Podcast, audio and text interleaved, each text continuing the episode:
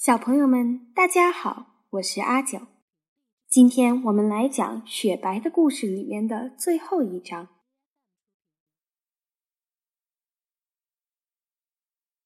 第三章：美丽的菜粉蝶。雪白的身体慢慢的产生变化，与幼虫时期完全不同。不但皮肤变硬了。就连身上的毛也不见了，嘴巴和尾部变得尖尖的，而身体中间明显鼓了起来。雪白已经渐渐露出了蝴蝶的模样。妈妈，我也能像你一样变成一只美丽的蝴蝶吗？变成蛹的雪白既不吃也不动，但你千万不要认为它已经死了。我马上就会长成蝴蝶的。雪白在蛹里耐心的等待着羽化。虽然雪白的身体在蛹里一天天长大，但是蛹的大小却没有什么变化。又过了一个星期，哇，我的翅膀长出黑色斑点了！雪白兴奋的不得了。因为翅膀上长出黑色的斑点，就是即将破蛹而出的象征。蛹里的雪白继续长大，不知不觉中又过了一个星期。现在，雪白的翅膀上已经有三个非常明显的斑点了，这显然就是蝴蝶的翅膀。有一天凌晨，雪白终于开始羽化了。蛹从头部开始慢慢蜕皮，雪白从里面缓慢地爬了出来。雪白的翅膀有些皱巴巴地折叠着，它本能地开始将体液传送到翅膀上。只见白色的翅膀渐渐展开。啊！我终于变成蝴蝶了！雪白高兴的想立刻飞起来。但是现在还不行，因为它的身体和翅膀还没有完全变干。微风拂过雪白的身体和翅膀，阳光温暖的照着。雪白静静地待在叶子上，一动也不动。终于，身体和翅膀变干了。试着扇动一下翅膀吧，在第一次飞行前。雪白先反复挥动自己的翅膀，这样可以排出残留的体液和水分。最终，雪白完全舒展开了翅膀。它的前翅顶端有一条歪斜的黑色斑纹，下面则有几个黑色斑点，就像绣上去一样，非常美丽。雪白展开翅膀后，体长达到六十五毫米。而且头上长着触角、复眼和嘴巴，身上也长出了前腿、中腿和后腿，共三对腿。飞飞看吧，高高的飞起来吧！雪白缓缓地挥动着翅膀飞了上去，下方是一片绿色的卷心菜地。啊，好饿呀！但是我要吃的花在什么地方呢？雪白东张西望地寻找着食物，他发现卷心菜地的尽头有一个小丘陵。嗯，那里应该有花吧？雪白赶紧飞向了小丘陵，丘陵上长满了一片片杏树。你是谁呀？突然，有一只花枝招展的家伙挡住了雪白的去路。它的翅膀是美丽的橘黄色。我，我叫雪白。啊，你是菜粉蝶吧？你好啊，我是小孔雀蛾。鹅，鹅不是只有晚上才出来吗？怎么？难道你不相信吗？看着雪白，有些半信半疑。小孔雀鹅一脸不悦地说：“你先听听我的解释。然后再想想看，我到底是不是鹅吧。小孔雀鹅不等雪白回答，便滔滔不绝地讲起自己的故事来。蝴蝶通常会在白天活动，而我们鹅类大部分是到了晚上才开始活动。但是也有像我这样白天活动的鹅，鹿子鹅、斑鹅和生活在东南亚的一些非常漂亮的鹅，还有非洲东南部的马达加斯加岛上的丝绸大凤鹅，也都是白天出来活动。所以你不要再觉得奇怪了。看，你的触角长得很像棍子，而我的触角却长得很像梳子。这就是蝴蝶和鹅触角的区别。还有，蝴蝶的身材细长，而鹅的身材比较肥胖。鹅的前后翅膀之间有连接器相连，当然，蝴蝶就没有这种连接器。但是，就算触角、身材和连接器，也没有绝对的。就像有些鹅白天出来活动一样，人们为了区分蝴蝶和鹅。经常绞尽脑汁，其实这里并不存在绝对的规律。小孔雀鹅拍打着翅膀，自信地说道：“是吗？听起来人类似乎对我们很感兴趣呢。”雪白好奇地眨着眼睛，仔细地聆听着小孔雀鹅讲的故事。那是当然了，人类还帮我们取了各种各样的名字呢。英文将蝴蝶称为 butterfly，但是却把鹅叫做 m o。不过，在我们居住的法国，却把蝴蝶和鹅统称为 papillon 呢。因为法语的 papillon 是从拉丁语的 papilio 流传下来的，而在意大利却叫做 farfalla。此外，人类从古希腊甚至在远古时代开始。就认为我们是人类的灵魂。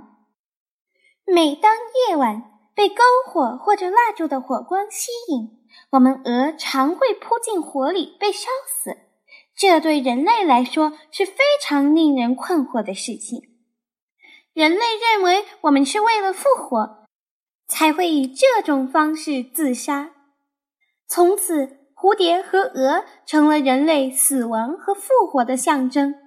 也有不灭的灵魂的含义，我们就这样联系在一起。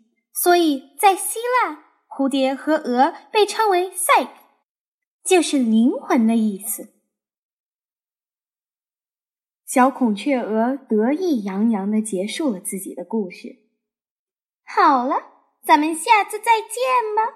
我现在正要去找母孔雀鹅呢。小孔雀鹅。挥舞着翅膀，渐渐远去了。母的，雪白一时沉浸在思绪中，但他马上觉得肚子饿了。在不久之前，雪白是吃着卷心菜的叶子长大的，但是现在他需要吃鲜花的花蜜。美丽的蝴蝶，你要飞下来停在卷心菜上吗？不是，不是，我要停在白色、黄色的花瓣上。雪白一边展开翅膀飞行，一一边东张西望的四处寻找。忽然间，一股又香又甜的花香吸引了雪白，是油菜花的味道。菜粉蝶特别喜欢花瓣较大的白花或者黄花，像油菜花。白菜花和萝卜花等，雪白轻轻地落在花瓣上，然后将卷起的吸管状的嘴巴伸直，插进了花朵里，用力吸着花蜜。啊，好甜呢！雪白觉得很幸福。正在这时，有一只躲在草丛里的螳螂。偷偷摸摸地向雪白爬了过来。螳螂不停地转动着那对透明的草绿色复眼，一步一步靠近雪白的身边。赶快躲开！不知从哪里飞来了一只菜粉蝶，大声的向雪白喊道：“雪白吓了一跳，赶紧飞了起来。幸好螳螂的前腿只轻轻错过了雪白的后翅膀。哎呀，气死我了！”螳螂咽着口水，狠狠地瞪了一下那只菜粉蝶，很快消失在草丛里。笨蛋！你怎么能那么放松警惕呢？难道你不知道躲在草丛里的敌人随时都会攻击我们吗？那只菜粉蝶气喘吁吁地责备雪白。雪白觉得非常难为情，再加上受了惊吓，不知所措地低着头，一言不发。雪白发现地上还有破碎的翅膀。似乎已经有其他蝴蝶遭遇过螳螂的攻击。千万不要忘记，我们有很多敌人，鸟类和蜘蛛也要特别当心。我知道了。还有，这片草丛里到处都有食虫虻和细腰蜂，它们正虎视眈眈的要攻击我们。知道了，雪白小声的回答。你要记住。我们菜粉蝶没有可以用来攻击对方的武器，只能自己提高警惕。那只菜粉蝶低声叮嘱完雪白以后，连声招呼都没打，飞快地朝湿地方向飞去了。雪白呆呆地望着那只菜粉蝶消失的背影，它的翅膀比雪白亮丽，而且呈乳白色，翅膀上的黑色斑点比雪白淡。雪白自言自语地说：“是只雄蝴蝶，我得好好练习一下躲避鸟儿的方法。”到了第二天，雪白将身体倒立，练习空中盘旋。产卵之前，我绝对不能死。雪白又练习向后飞行的技术。蝴蝶的翅膀占体重的比例很大，所以。很容易受到气流的影响。雪白一边随风四处飞舞，一边随心所欲地改变飞行方向。他觉得这种练习很轻松。雪白心想，只要自己勤学苦练，就不会轻易被鸟类吃掉。虽然已经是早晨，但田间仍是黑漆漆的，天空布满乌云。好像快要下雨的样子。我又怎么了？雪白觉得自己与平常有些不同，一种奇妙的感觉使他莫名的心跳，就连吸着花蜜也不觉得香甜。就在这时，不知从哪里飞来了一只雄菜粉蝶，围着雪白不停的飞来飞去。这是菜粉蝶求爱的方式。不要，雪白不想和它交配，于是马上展开翅膀，再将尾巴高高的挺了起来。雄菜粉蝶再次在雪白的周围环绕了几圈，但是雪白仍旧拒绝了它。那只雄菜粉蝶失望的飞走了。雪白不停的东张西望，那样子仿佛是在焦急的期盼着什么，胸口一阵阵发闷的感觉。你好啊，我们又见面了。突然，又有一只菜粉蝶不知从哪里冒了出来。巧合的是，眼前的这只菜粉蝶就是曾经从螳螂手中救了雪白一命的那只雄菜粉蝶。没想到。那只雄菜粉蝶竟然也在雪白身边环绕着，表达对雪白的爱慕之意。这次，雪白并没有展开翅膀拒绝，只是温柔的和那只雄菜粉蝶靠在一起。交配后的第二天，雪白飞向了久违的卷心菜地，那里是自己从卵到幼虫。从幼虫到蛹成长的故乡。现在，雪白也像妈妈一样，为了产卵而回到了这片卷心菜地，那里仍是一望无尽的绿色卷心菜，又嫩又好吃的卷心菜，我的小宝宝们最喜欢。又大又香甜的卷心菜，让我的小宝宝们快快长大；又绿又有营养的卷心菜，让我的小宝宝们。健康成长。即将为人母的雪白，向着卷心菜地飞了过去。好了，小朋友们，雪白的故事就讲到这里了。下个星期我给你们介绍一个新的昆虫。下周见。